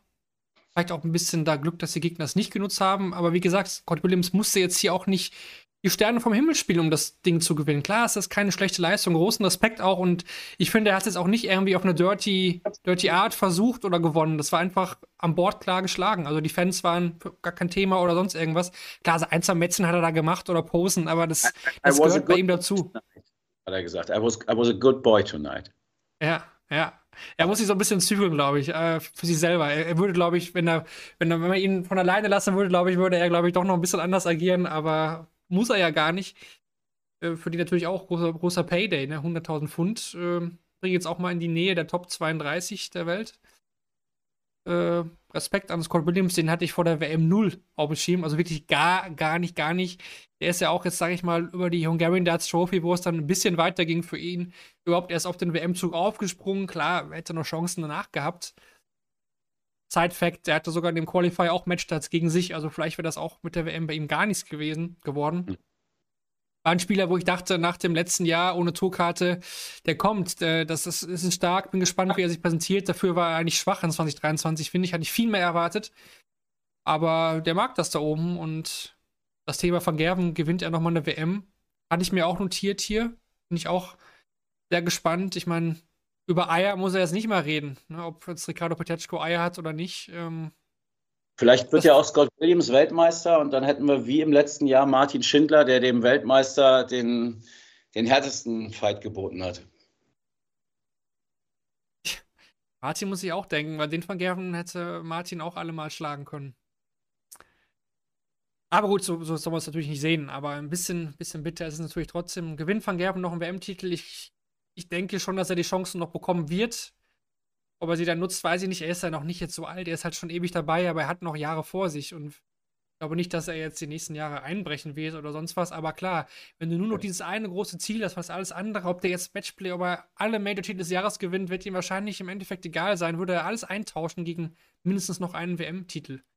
Ja, und, und sechs Jahre jetzt ohne auch krass. da würde mich seine, seine Analyse dann interessieren. Also ob, äh, ich hoffe, dass er sich dazu irgendwann mal äußert, weil er wirkte auf mich jetzt auch nicht irgendwie so, so fickerig oder nervös oder sonst irgendwie was. Ich finde, er ist auch sehr gut damit umgegangen. Also er hätte ja auch irgendwann so gestikulieren können und abwinken, ne? so Gary Anderson-Style, ach komm, oder entschuldigen dann sogar, weil er erst mit dem vierten Dart ins Doppel trifft und ne, so. Gar nicht. Also er hat sich auch immer versucht hochzuziehen wieder an äh, bestimmten Szenen und, und den kleinen Erfolgen. Ähm, ein guter Umgang damit. Aber warum hat es dann nicht, nicht funktioniert? Ähm, Würde mich sehr interessieren, das von ihm dann mal zu hören. Ja, er kam auch im Chat jetzt, laut, laut niederländischen Medien gab es wohl Magenprobleme. Gut, das kennen wir auch von Barney, ne? War wieder beim falschen Chinesen essen. Hat er ein Bild gesehen? Nee. Nee, nee, nee, nee, das ist was anderes. Wenn, Van Gerven ist ein großartiger Verlierer, in meinen Augen habe ich zumindest noch nie das kam anders. nicht von ihm selber, ja, ja. Naja, okay. Aber äh, also wenn er sagen würde, ich, ich war krank oder ich war eingeschränkt oder ich hatte Magenprobleme, dann glaube ich ihm das. Wenn Raymond van Barneveld sagt, dass er mit Julia am Abend vorher noch bei Chinesen war am Piccadilly Circus und danach, ja, ja, ja, komm. Also da gebe ich überhaupt nichts drauf, dem glaube ich kein Wort. Ähm, bei Van Gerben hat das dann schon eine andere Qualität. Er, also nur, er hat sich selbst gesagt, das sind nur was so niederländische Medien so wiedergeben. Also das ist kein Zitat von ihm. Das muss man ja. natürlich schon unterscheiden, auf jeden Fall. Ne? Also das ist, denke ich, dann nochmal wichtig, dass man das auch äh, sagt. Und äh, Julia, ja, hat jetzt ja wieder Zeit mit Barney dann auch. Aber Barney trotzdem, du, das hatten wir nicht besprochen hier äh, gegen Littler. Das war schon, fand, ich trotzdem gut von ihm. Also das kann er sich nicht vorwürfen lassen. Das nochmal zu Beste. Match seit, ich, was ich zumindest von ihm gesehen habe, seit Jahren auf irgendeiner TV-Bühne. Also äh, er hat das abgeliefert, glaube ich, was er zu leisten imstande ist. Aber Littler halt nochmal eine Klasse besser. Okay, dann zum Abschluss dieses Tages nochmal ein klares Ergebnis. Auch Luke Humphreys, der zweite Luke, gewinnt auch 5-1 gegen Dave Chisnell. Ja, wahrscheinlich, Lutz, sind wir uns da einig, das war das erste komplett überzeugende Spiel von Humphreys bei dieser WM. Absolut, ja. Punkt. Genau so ist es. Äh, ich weiß gar nicht, was ich da noch großartig zu hinzufügen soll. Also er hat es gut gespielt. Die Zahlen spiegeln es auch. Äh, 103,5 Punkte äh, Average, sehr stark. Äh, ein bisschen mehr als 40 Prozent auf den Doppeln. Äh, und ich finde, die Vorentscheidung besorgt er ähm, im Decider des fünften Satzes, also zum 4-1, äh, wo er eine 121 äh, rausnimmt. Ähm, ja, war, war sehr überzeugend. Chizzy hatte ein paar Chancen. Ähm, ich glaube, in Satz zwei oder drei, bin ich uns nicht ganz sicher, wo er statt Tops dann in die fünf trifft. Oder er hatte auch mal eine Szene, wo er eigentlich die 19 zum Stellen braucht und trifft die drei, glaube ich. Ähm, ja, das waren so kleine Fehler. Ähm, da hätte es vielleicht dann auch ein bisschen anders laufen können, aber ähm, Humphreys auf jeden Fall sehr überzeugend. Und jetzt fehlt noch ein Sieg. Äh, dann ist er die neue Nummer eins schon mal. Und zwei Siege dann ist er neuer Weltmeister. Minimale Fehler sind dann doch noch da, finde ich. Also, die sind jetzt nicht mehr so krass wie in den ersten Runden, aber es gibt noch mal, er macht Angebote schon auch noch, wo er mal drei, vier, fünf Doppel dann nacheinander verpasst. Das hat er halt in den letzten Wochen davor nicht getan. Satz 1, äh, klares Ding. Satz 2 checkt er 164, da kann Cheesy dann ausgleichen. Und Satz 4, da führt Cheesy halt äh, nach 11 und 12 da 2 zu 0 dann hast du diesen angesprochenen Doppel-20-Versuch, der in die äh, Single 1 dann gegangen ist, ne? Die 1 war's? Okay. Das müsste die 1 gewesen sein. Und 62 hatte Cheesy auch noch auf der Uhr, die er auch noch dann machen kann zum Set. Dann wird es halt 2-2 stehen. Also da hat Cheesy dann halt gepatzt, finde ich. 2-2, 3-1 ja. ist schon noch ein Riesenunterschied. Ja. Satz 5 war natürlich hervorragend. Beide über 110 in diesem Satz im Average. Und äh, Humphreys gewinnt seine drei Alexa an 11, 12 und 12 Darts inklusive 121er Finish hast du auch schon gesagt, ja, um Satz 6 war das Ding durch. Ich meine, Cheesy hatte zwar noch mal einen Break hat im ersten Leck, aber dann auch 117 zum Match gecheckt von Cool and Luke. 41% Doppel, die kamen diesmal dann auch halt besser. Noch nicht perfekt, aber ein bisschen Luft da sogar immer noch nach oben. Eine 103,5 Average. Das war jetzt der Humphreys, den man vielleicht nicht erwarten konnte, der jetzt aber dann eben nicht gegen Michael van Gerven antreten muss. Und das wird ihn sicherlich auch schmecken. Muss man auch mal so ehrlich ja. sein. Wie, also ich gönne das Scott Williams, ja, der hat so gespielt, wie man es spielen muss. Er hat das gezeigt, was er zeigen kann. Aber man stelle sich vor, Van Gerven heute wäre, Van Gerven wäre mit einem 5-1 oder so durchgefräst äh, und dann jetzt Humphreys auch mit der Leistung. Da wäre schon eine andere Aufregung und ein anderer Rahmen da für morgen Abend, finde ich. Ähm, Schade eigentlich. Dann auch so ne, die Nummer eins dann noch auf dem Spiel im direkten Duell. Ähm, klar hätte dann Humphreys auch noch das Finale gewinnen müssen, um, die Nummer eins zu werden, wenn Van Gerben jetzt weiterkommen wäre. Aber ja, hätte irgendwie so einen andere, anderen Geschmack nochmal noch mal gehabt, als jetzt äh, Humphreys gegen Scott Williams. Wir küren jetzt äh, trotzdem noch natürlich den Player of the Day und das Match of the Day. Beim Spieler des Tages, denke ich, kann man ein paar Vorschläge einreichen. Beim Match des Tages, denke ich, sollten wir schnell rüberkommen. Deswegen erstmal Spieler des Tages für dich. Ja, schon Rob Cross. Ja. Kann man sicherlich auch irgendwie auf auf Humphreys gehen oder Scott Williams auch nennen, der Van Gerben hier rausnimmt, aber spielerisch von der Sensation her oder vom, vom Drama her 0 zu 4 gedreht. Die meisten Argumente hat wahrscheinlich Rob Cross auf seiner Seite und beim Match des Tages bei Dobie Cross wahrscheinlich, oder?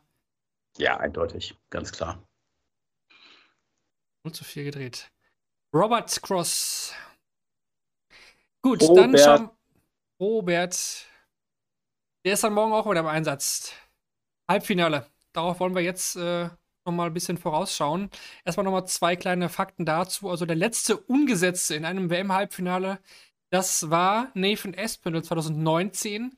Und das letzte Mal, dass gleich zwei Ungesetzte im Halbfinale waren, das gab es auch erst einmal, waren Mark Webster und Simon Whitlock in 2010. Die waren damals gerade frisch von der BDO rübergewechselt. Also kann man natürlich auch von Spielern sprechen, die dann auch, damals war es ja noch ein bisschen anders, BDO von der Qualität her, da mit hoher Qualität rübergekommen sind.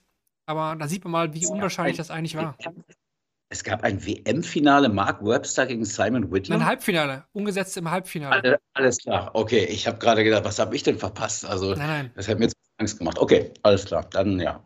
Vielleicht haben sie ja bei der BDO mal ein Finale gespielt. Das könnte sein, müsste ich jetzt aber auch nachgucken. Und wir haben vier Engländer im Halbfinale.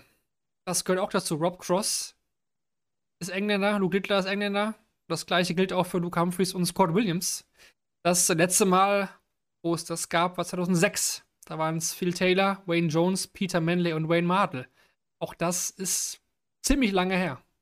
18 mhm. Jahre. Letzten Jahre haben wir darüber geredet. Ne? Die Engländer haben sie diesen Top Gun. Es fehlte so ein bisschen. Es waren dann Price, Waliser, Wright, Schotte, Anderson und so weiter und so fort. Jetzt haben sie auf jeden Fall einen, vielleicht sogar auch neuen Weltmeister, denn alle außer Rob Cross sind es eben noch nicht. Jugendweltmeister, klar, Humphreys, Littler, aber großer Weltmeister in Anführungsstrichen bisher nur Rob Cross. Der bekommt es dann eben im Halbfinale mit Luke Littler zu tun. Tja, Lutz. Andere Halbfinale sehe ich ein bisschen klarer. Hier muss ich doch mal eine Nacht drüber schlafen, wenn ich meinen Tipp abgebe. Da bin ich ehrlich. Oder bist du jetzt so Schluss von den Kopf dann bei Littler, ganz klar? Ja, ich glaube schon. Ich glaube, der wird, äh, ich glaube nicht mal, dass es eng wird. Klar ist das jetzt, also ich habe es ja vorhin schon gesagt, das ist jetzt noch mal ein anderer Prüfstein und eine andere Qualität.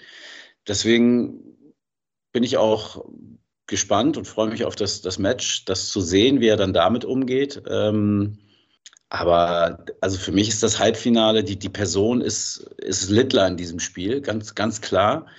Ähm, und ja, wenn, wenn Cross wieder so überzeugend auf den Doppeln ist, wie er es heute war, klar, dann kann er das sicherlich auch, auch gewinnen und ins Finale einziehen. Aber ich, ich glaube da an Luke Littler. Ich, ich habe keinen keine, keinen Ansatzpunkt, habe ich vorhin schon gesagt. Also wenn jemand sagen kann, ein Argument, warum der das morgen nicht oder wahrscheinlich nicht gewinnt, immer her damit. Ich sehe nichts. Hast du was, Marvin? Nee, also Anhaltspunkte habe ich nicht. Das Einzige, was halt, was ich mich frage, geht irgendwann die Birne doch mal an, aber bisher geht sie halt nicht an. Und warum soll sie dann wenn sie heute nicht angeht, morgen angehen. Warum soll sie dann vom WM-Finale vielleicht dann? Ich weiß es nicht, aber ja. es scheint ja einfach nicht so zu sein. Es scheint ja. einfach bei ihm alles abzuprallen und das. Ja, wenn überhaupt, dann ist es im Finale. Also wenn, wenn überhaupt, ist es, glaube ich, so, äh, aber auch erst so im, im letzten Drittel, im letzten Viertel des Finales sollte er dann auf dem Weg sein zum Titel. Dann kann das vielleicht passieren, aber ich glaube vorher. Ähm, der spielt auch gegen Rob Cross. Vielleicht wäre das auch noch mal was anderes. Gut, Phil Taylor spielt nicht mehr, ne, aber wenn du dann gegen dein Idol spielst, so oder gegen Michael. Aber Barney hat er jetzt gespielt, war ja auch sein Idol so ein bisschen. Ja, ja, so ein bisschen, aber ich, ich wollte auch gar nicht aufs Idol hinaus, sondern so Michael van Gerven dann. Das wäre, glaube ich, nochmal so ein, so, der, der auch diese, dieses, diese Präsenz hat und dann auch ein paar Spielchen vielleicht vorher machen würde, nochmal ein paar Aussagen tätigen würde ähm, die dir vielleicht dann nicht so gefallen und wo du dann dich anders verhältst als sonst, weil du jetzt besonders nochmal was zeigen willst oder gegenhalten willst. Ähm, ja, das, äh, ähm, das könnte so ein Faktor dann nochmal sein, aber gegen Rob Cross, ich meine, klar, der ist Weltmeister, überhaupt keine Frage, kennt das ja auch, ist damals auch als un ungesetzter Weltmeister geworden ähm, bei seiner Premiere. Ja, aber ich, da, da, wird sich in seinem Mindset wird sich da überhaupt nichts ändern. ich weiß, was du meinst, Rob Cross schüchtert nicht ein. So, also er spielt ja gegen Rob Cross, aber das fühlt sich wahrscheinlich für ihn nicht so krass an, wie es vielleicht gegen Van Gerben oder so sein würde. Hier kommt im Chat dann noch der, der Einspruch, was ist, wenn Littler wirklich mal zurückliegt, mal eins versetzt? Das hatten wir ja wirklich noch nicht. Was passiert, wenn er mal 0 zu 2 startet oder so? Wie geht er dann? Passieren? Warum sollte er 0? Das ist ja die Frage. Also klar, wenn das passiert, das sind Sachen, die können Auswirkungen haben, gar keine Frage. Aber ich glaube gar nicht, dass das passiert. Ich glaube, dazu kommt es nicht. Wie gesagt, ich bin mir noch nicht ganz so sicher. Kann man dann meine Tipps natürlich dann auch, auch nachlesen. Immerhin muss ich sagen, ich habe mit Cross und Humphreys zwei WM-Halbfinalisten vorhergesehen. Und Littler und vor allem Scott Williams, die, also Scott Williams hat ja wohl gar keinen auf dem Schirm, kann mir keiner erzählen. Bei Littler wird es bestimmt ein, zwei geben, die das irgendwie wegen der Quoten gemacht haben, aber so ganz unzufrieden bin ich dann doch gar nicht mit den Tipps im Vorhinein. Gut, Weltmeister-Tipp Price, ja, dann habe ich einen Sand gesetzt, da gebe ich zu. Und da sind einige Flug Humphreys gegangen und der bekommen es eben mit äh, Scott Williams zu tun. Da bin ich dann aber so, mache ich den Lutz und sage, das geht für mich sehr, sehr klar aus. Da, da sehe ich keine, keine Chance für Scott Williams, das Ding zu gewinnen. Da bin ich ehrlich, äh, Humphreys hat mich heute dann doch mal überzeugt und ich weiß nicht, was passieren soll, dass Williams das auch noch gewinnt. Ja, äh, glaube ich auch, dass der äh, relativ glatt durchgehen wird, aber ich sehe eine Chance auf jeden Fall. Ich, da gibt es auch ein Argument. Ähm, ich glaube, dass wir da morgen Abend äh, ein Publikum haben werden, was ziemlich eindeutig äh, auf der Seite von Scott Williams stehen wird und ähm, mit dem Scott Williams morgen auch wieder arbeiten wird und spielen wird, könnte ich mir vorstellen wird, ähm, dass das ein Faktor ist. Und wir haben gesehen äh, im Match gegen äh, Pikachu, ähm, dass das ein Faktor sein kann und dass das Luke Humphreys auch beeinflusst. Und ich habe mich heute gefragt bei dem Siegerinterview nach seinem 5 zu 1 gegen Chisnell, ähm, da die Zuschauer booten, es waren sehr viele Zuschauer, ähm, die da gepfiffen und geboot haben, äh, ob das ihm galt. Und er selber hat es ja in dem Interview auch gefragt. Er hat ja das äh, Interview ja nicht unterbrochen, aber in diesem Interview gefragt, gilt das hier mir gerade? Also er wusste ja überhaupt nicht, was, was los ist, war auch etwas irritiert. Ähm, und ich habe mich gefragt, ob es daran liegt, weil ja wieder sehr viele Deutsche da waren, dass das noch Nachbrenner sind aus dem Pikachu-Match, wo er sich dann ja nicht so positiv über das Publikum danach geäußert hat. Weiß ich aber auch nicht, ob das bis zu den nach London Reisenden dann durchsticht und die dann wirklich da noch äh, irgendwie eine Rechnung, eine offene Rechnung erkennen und den jetzt nochmal ausbuchen. Kann auch einen anderen Grund gehabt haben. Ähm, aber nichtsdestotrotz glaube ich, morgen Publikum ganz klar, ganz klar pro Williams. Und der, der wird versuchen, genau das zu nutzen. Und das könnte, könnte am Ende ein äh, wichtiger Faktor sein. Ähm, ja. Mhm. Ich glaube trotzdem, dass Williams halt von der Qualität her nochmal was draufpacken müsste. Und das habe ich halt dann immer noch nicht, nicht gesehen. Aber nicht, ich ja auch gegen Vergerben natürlich, aber, ja, aber, aber das Thema Publikum ist Humphreys interessant. 89 Ja. Aber nicht, wenn, wenn Humphreys eine 89 dadurch spielt, dann muss er nicht einen draufpacken. Das ist das ja. Also natürlich ist Humphreys der bessere Spieler. Natürlich, äh, wenn der sein normales Spiel morgen auf die Bühne kriegt, wird er das auch gewinnen. Aber die Frage ist, ob er das kann. Und, oder ob das Publikum und der Gegner in diesem Zusammenspiel ihn vielleicht runterdrücken äh, und die Doppelquote runterdrücken und den Average runterdrücken und dann reicht Scott Williams am Ende eine 95 oder eine 94 und wenn du dann und ein gutes Timing. Ähm, wie gesagt, nicht, dass ich das glaube, dass das so passiert, aber es, es könnte sein. Und ich, das ist für mich ein, ein, Argument oder zumindest eine Option. Und das sehe ich bei Littler irgendwie nicht. Das ist das, was mir fehlt. Ähm, ja, das ist der Unterschied. Ja. Ich glaube, dass bei Humphreys eher vorm Finale oder im Finale das Ding dann wieder angeht im Kopf. Äh, dass er da wieder so eher so Zeichen zeigt, die er in den ersten Runden uns präsentiert hat. Scott Williams, ja. Also Luke Humphreys ist, glaube ich, nicht so krass beliebt bei den Fans. Also das hat er bisher immer noch nicht geschafft. Trotz dieser Dreier-Major-Titel, finde ich, ähm, ist er da nicht over. Das schafft er irgendwie nicht. Vielleicht ist er da auch nicht so, hat er das Paket dafür nicht. Keine Ahnung wieso, weil eigentlich müssten die Engländer ja nach einem ein Unken, einen englischen Topspieler, der ihnen die, die WM-Titel nach Hause fährt. Und da ist natürlich ein dreifacher Major-Sieger prädestiniert für, aber irgendwie schafft das nicht. Also One Luke Humphreys, äh, solche Geschichten, irgendwie so, so Sprechchöre, gab es vielleicht, gab es sie jetzt bei der WM, gab es, glaube ich, zwischendurch gegen Joe Cullen mal, aber auch dann wieder, hat sich wieder gedreht, so, also ja, irgendwie kommt er noch nicht so ganz gut an. Ja, das, den Punkt sehe ich, aber ich finde einfach trotzdem, er ist zu gut. Er ist ein zu besserer Dartspieler. klar, dachte ich das auch bei Van Gerven gegen Williams, natürlich. Aber ich glaube, das passiert nicht nochmal, dass jemand so abstinkt gegen den ja. Williams. Ja, glaube ich auch. Dann jetzt noch die Frage, weil das hatten wir auch in der letzten Folge mit, mit Mike und Moritz, aber da würden würde natürlich auch für deine Meinung interessieren. Thema Premier League. Da hatten wir jetzt gesagt, was, was braucht Luke Littler für die Premier League? Ähm, was, was glaubst du? Was muss Littler erreichen? Wann wird die PDC schwach? Wann werden sie ihn nominieren? Reicht dazu ein Finale? Muss er Weltmeister werden? Wie ist da deine Einschätzung?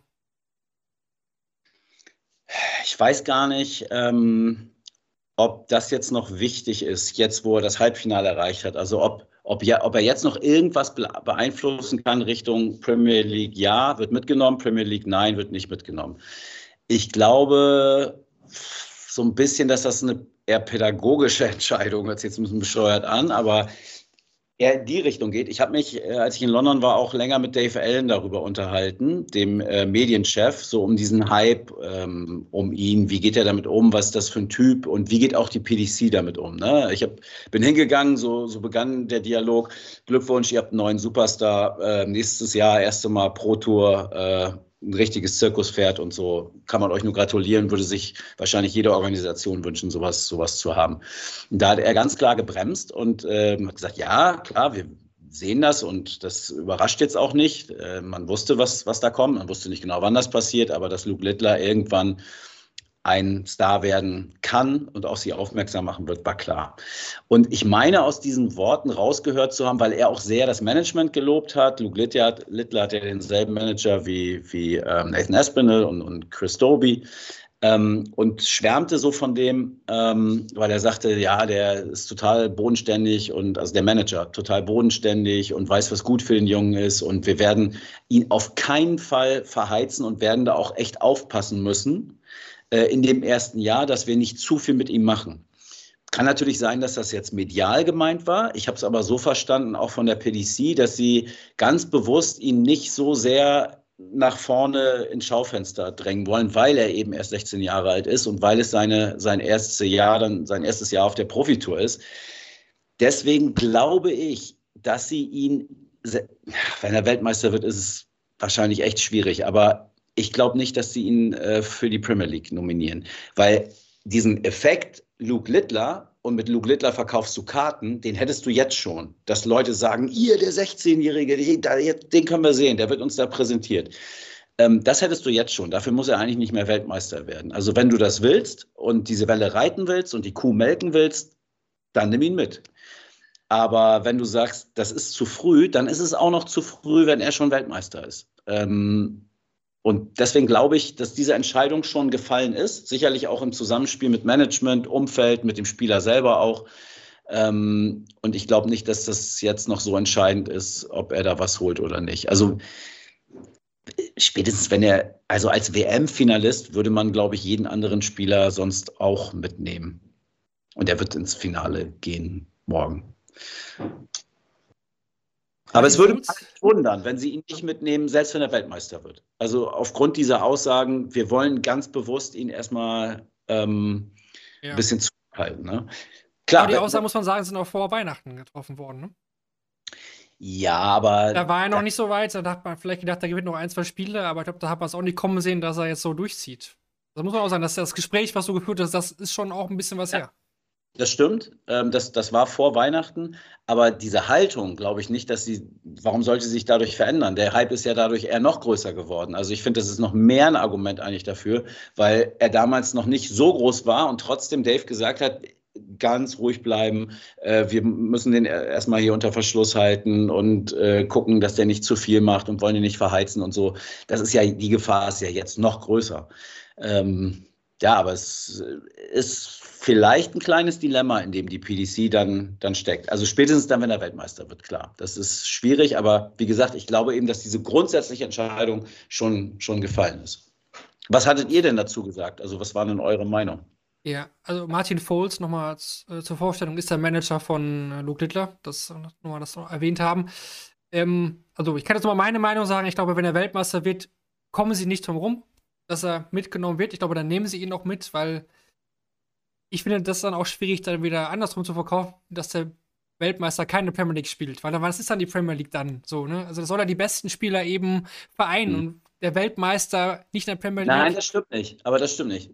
Die, die Premier League besteht nicht aus den acht besten Spielern. Ja, okay, ja. Ja. ja. Okay, aber der, der Weltmeister ist für mich, muss in der Premier League sein eigentlich. Wenn es jetzt Luke Littler ist, der 16 Jahre ist, dann vielleicht irgendwann 17 ist, äh, wird er im Laufe der Premier League dann irgendwann 17, dann ist das natürlich ein Härtefall. Und normalerweise spielt ja auch am ersten Abend der Weltmeister äh, das WM-Finale nochmal aus. Das ist ja eigentlich auch jedes Jahr auch so ein bisschen gesetzt, dass da das WM-Finale neu aufgelegt wird. Also Kirk Shepard wurde mal nicht nominiert für die Premier League als WM-Finalist. Es war, glaube ich, bisher der einzige, wenn ich das richtig im Kopf habe, der nicht dann Premier League gespielt hat als WM-Finalist. Ich glaube auch, das hatten wir auch die Diskussion mit, mit Mike und Moritz, wo ich gesagt habe, Sky will sicherlich, wenn die nur auf die Quoten schauen, müssen sie Littler mitnehmen, weil der, der ballert jetzt. So. PDC wird dann sagen, Manager wird sagen, eh, also pädagogisch, wie du gesagt hast, müssen wir ihn eigentlich schützen. Das ist eigentlich noch zu früh, weil der Junge ist erst noch so jung, Ganze und so weiter. Wir auch gesagt haben, er muss montags, dienstags Foto spielen, dann Mittwoch dann den European Tour Qualifier, dann muss er eigentlich schon bei der Premier League für die Interviews sein, dann spielt er den Premier League Abend und wenn es doof läuft, dann Freitag bis Sonntag European Tour, ab Montag das Ganze nochmal. Das heißt, er wäre sieben Tage voll mit Darts beschäftigt. Ist das für einen 16-Jährigen gut? Wahrscheinlich nicht. Ich Bin sehr gespannt. Aber ich glaube, also meine Meinung wäre, Weltmeister dann auf jeden Fall. Wenn er nur, nur in Anführungsstrichen ins Finale kommt, kann ich mir auch vorstellen, dass sie ihn aus pädagogischen Gründen nicht mitnehmen. Auch wenn sie es gerne natürlich wollen würden. Weil Luke ja. verkauft jetzt auch schon Tickets, da bin ich mir auch sicher. Ich ruder ein bisschen zurück. Ich habe gerade ja gesagt, die Entscheidung ist schon gefallen. Ähm, rein aus den pädagogischen Gründen, aber ich, ich, ich äh, korrigiere nochmal und bin bei dir. Also selbst wenn jetzt die Entscheidung gefallen sein sollte, der wird nicht mit seinen 16, beziehungsweise dann im März hat er, glaube ich, Geburtstag, ne? Ähm, nee, im, im Januar hat er Geburtstag, mit seinen 17 Jahren dann ähm, äh, Premier League spielen. In dem Moment, wo er Weltmeister wird, ja, werden sie ihn, glaube ich, dann hast du recht, werden sie ihn wahrscheinlich dann doch mitnehmen. Und ich glaube auch, dass er selber da auch Bock drauf hat. Ähm, ne? Also darum geht es nicht. Das auch nicht falsch verstehen. Äh, geht hier nicht darum, dass der Spieler das gar nicht will und gegen seinen Willen mitgenommen wird. Äh, das kann ich mir bei ihm nicht, nicht vorstellen. Der hat da ganz bestimmt Lust zu. Ähm, es ist eher so eine, so eine Schutzgeschichte äh, ähm, aus dem Umfeld heraus und äh, ähm, aus der PDC heraus. Aber das ist definitiv so, die PDC wird äh, da nicht jetzt nur die, die, schnelle Kohle sehen, sondern die sind schon, äh, sehen das schon, dass, dass man ihn da langsam und behutsam aufbaut und sind momentan, glaube ich, äh, du hast gesagt, das, das Gespräch war vor Weihnachten, ja, aber ich glaube, das spricht er jetzt noch mehr dafür, es hat sich noch weiter verstärkt. Ähm, ihn, ihm eher einen Termin weniger zu geben, als äh, ihn da jetzt überall auf der Welt ins Schaufenster zu stellen. Also per se müssen sie ihn ja nicht mitnehmen, weil er nicht in den Top 4 stehen wird nach der ja. WM. Also das ist ja. natürlich die, die Argumentationsweise kann so kommen, weil Top 4 sind klar, die werden, müssten zwanghaft nominiert werden. Die anderen vier, das war ja beim selben Modus, sind dann quasi Einigungen von PDC und Sky in Form von Wildcards, die da verteilt werden. Deswegen, das können sie so argumentieren. Ich glaube, dass sich heute Rob Cross in die Premier League gespielt hat. Ähm, Doby auch raus? Auch hm? Und Doby auch raus? Ähm, kommt drauf an, kommt drauf an, weil ich äh, abwarten würde, wer jetzt ins Finale kommt. Wenn Scott Williams ins Finale kommt oder Luke Littler, dann muss ich das neu bewerten. Aber ja, per se, wenn das, wenn das jetzt so läuft, würde ich sagen, Doby hat es heute verpasst. Mit dem Halbfinale hätte das für mich auch sicher gehabt. Hollywood. Ja, schade. Schade, schade. Also die sechs Leute waren ja für mich A-safe bei, bei der Premier League, da bleibe ich auch bei. Und das sind Van Gerven, das sind Smith, Humphreys, Price, Espinel und ich glaube auch, dass Peter Wright auch Premier League spielen wird. Es sei denn, er verzichtet irgendwie aus eigenen Gründen. Genau, da, und das sehe ich. Also das könnte ich mir sehr gut vorstellen, dass er selber sagt, nein, ich bin nicht dabei. Vielleicht sagt er aber auch, es ist mein letztes Premier League-Jahr, das nehme ich jetzt nochmal mit. Aber ähm, die Entscheidung sehe ich eher bei Peter Wright als bei der PDC. Ich glaube, die PDC würde ihn auf jeden Fall mitnehmen. Ich glaube, da gibt es überhaupt keine Diskussion. Können sie ja auch als European Champion einfach verkaufen. So müssen sich ja. gar nicht viel rechtfertigen. Ist einfach, ja. wie gesagt, Van Gerben, Smith, Humphreys, Espinel, das Matchplay-Sieger auch. Und Price, ähm, ich, gehört da auch einfach rein. Das, diese, die sechs habe ich ja vor der WM schon sicher gesehen. Und da bleibe ich auch bei, es sei denn, Wright dankt ab quasi. Und Cross für mich nach heute auch sicher, weil er auch ein gutes Jahr gespielt hat, einige World Series-Titel und die Majors liefen auch ganz gut. Ne? Und ja, hier kann nochmal im Chat jetzt auch vielleicht als Alternative, man nimmt äh, Littler vielleicht zu World Series-Events mit. So als, ähm, haben sie ja einigen schon mal angeboten. Aus der zweiten Reihe auch ein Clayton, ein Noppert oder so. Vielleicht nehmen sie Aber mit nach Australien oder so. Das kann 17, auch sein. Die waren nicht 17 oder jetzt noch 16 in dem Fall. Das, ich glaube, das werden sie eben nicht machen. Also, dass sie ihn da zu oft um die Welt noch fliegen lassen und so. Ich glaube, das sind genau diese Termine, wo sie sagen, okay, eigentlich wäre geil, aber komm, nächstes Jahr oder in zwei Jahren oder, oder wie auch immer. Ich habe noch eine äh, Sache, fällt mir gerade noch ein. Martin Schindler hat jetzt mehr oder weniger den Startplatz beim Masters sicher. Ne? Also es müsste jetzt, glaube ich, Scott Williams ins Finale kommen und Luke Littler dann im Finale Weltmeister gegen Scott Williams werden, ähm, dass Platz 24 noch fällt. Oder? Kann das sein? Genau. Kommen Littler und Williams ins Finale und Littler gewinnt dann, wird dann Weltmeister, dann Not und sonst ja. Das ist ja auch ganz schön. Also, ne, dann zwei Deutsche da dabei zu haben. Oh, erstmal nicht zwei Deutsche. Ja. Martin und Gaga. Gaga wird auch dabei sein. Das, und Gary Anderson wird es nicht sein. Ja. Der ist raus. Nummer 27 der Welt. Barney auch nicht. Und Scott Williams, gedacht, der ist jetzt die 30 aktuell hochgerechnet, kann natürlich mit einem Finaleinzug dann auch locker in Top 32 noch weiter eindringen und auch ins Mastersfeld kommen. Ja, einige spannende Themen. Also Premier League wird ja dann einen Tag nach dem Finale, also am 4. Januar, dann verkündet nicht jetzt direkt nach dem Finale, aber safe am 4. Januar. Masters-Sieger bekommt keine Wildcard mehr, wie es in den letzten Jahren war, weil das einfach auch dann schon nach dem ersten Spieltag der Premier League ist. Dieses Jahr, das Masters. Genau. Ja, ich glaube, dann haben wir soweit alles abgehakt. Die Umfrage heute dann dementsprechend, äh, welche beiden Spieler ziehen denn ins Finale ein? Alle möglichen Kombinationen dann zur Abstimmung frei für euch oder auch hier nochmal in den Chat, wenn ihr nochmal wollt. Gerne eure Meinung da mitteilen. Ich glaube, Lutz war jetzt bei, bei Littler Humphreys ich bin bei ihm immer bei Humphreys, aber ob ich bei Cross oder Littler sein werde, ich finde es immer noch schwierig. Bei, bei Cross weiß ich halt auch nicht. Ich denke, der Tag muss irgendwann kommen, weil der Junge nicht mehr so gut spielt. aber er kommt nicht. Ja. Ach, ich weiß auch nicht, ob ich so ein Finale Littler Williams, ob ich das so geil finden würde.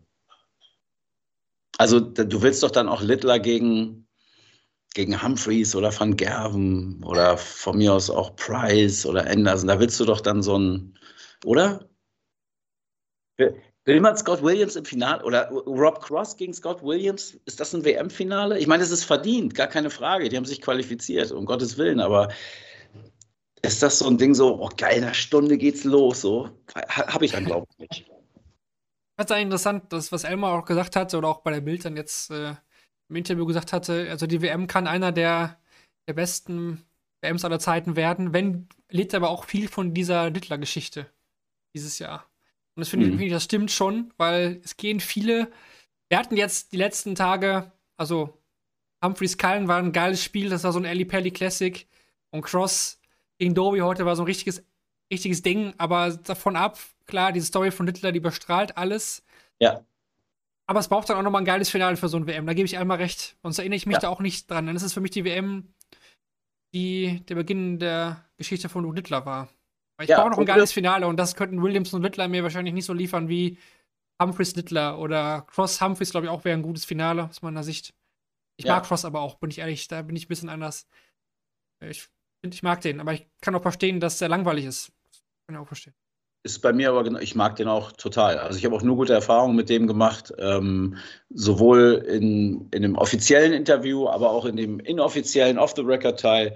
Äh, super netter, angenehmer Typ, ähm, total höflich und äh, ja, kann ich auch nichts Schlechtes sagen. Aber ich glaube, du verstehst, was, was ich meine. So, ne? Er hat, er hat nicht die, so dieses, ja, dieses Superstar-Flair. In, in Fairness, in, in Fairness, to be fair, Fairness, ja, genau. ja, ja also deswegen, und äh, äh, auch was du gesagt hast jetzt gerade, so ohne die Littler-Geschichte, wäre das eine ziemlich lame WM gewesen. Wir haben jetzt zum Glück dieses unfassbare Spiel am, 31, äh, am 30. Dezember noch gehabt, das letzte, äh, Humphreys gegen Krallen. Das hat für sehr vieles entschädigt, finde ich. Und auch heute Doby gegen Cross war echt hochklassig, aber auch unglaublich nervenaufreibend. Aber wenn wir das mal abziehen, war nicht so viel diesmal. Trotzdem war es geil, aber so die richtig großen Geschichten oder ähm, spannenden äh, Spiele fehlten mir so ein bisschen. Da war sonst irgendwie immer mehr. Ja. Noch kein Aber, neuen da. Ja, da war ich auch noch drauf. Vielleicht kommt das ja noch. Also, wir werden, wir werden sehen. Also, zwei Sessions haben wir jetzt ja auch noch. Keine mehr am Nachmittag. Nachmittagssessions haben wir alle abgehakt. Und nach den Halbfinals melden wir uns natürlich dann auch morgen wieder hier bei Shortleg, dem Daten, die Podcast präsentiert von Bulls. Lutz, danke dir. Ich glaube, wir haben nochmal viel rausgeholt aus dieser Folge. Viele spannende Diskussionen, wo man sicherlich auch unterschiedlicher Meinung sein kann, angeheizt. Unbedingt. Ja. Und äh, dann freuen wir uns, wenn ihr morgen wieder einschaltet hier bei, bei Shortleg, entweder live auf Twitch nach der Abendsession, kurz nach Ende, oder auch im Real Life auf den verschiedenen Podcatchern. Bis dahin, alles Gute, mach's gut, ciao. Viel Spaß morgen, ciao.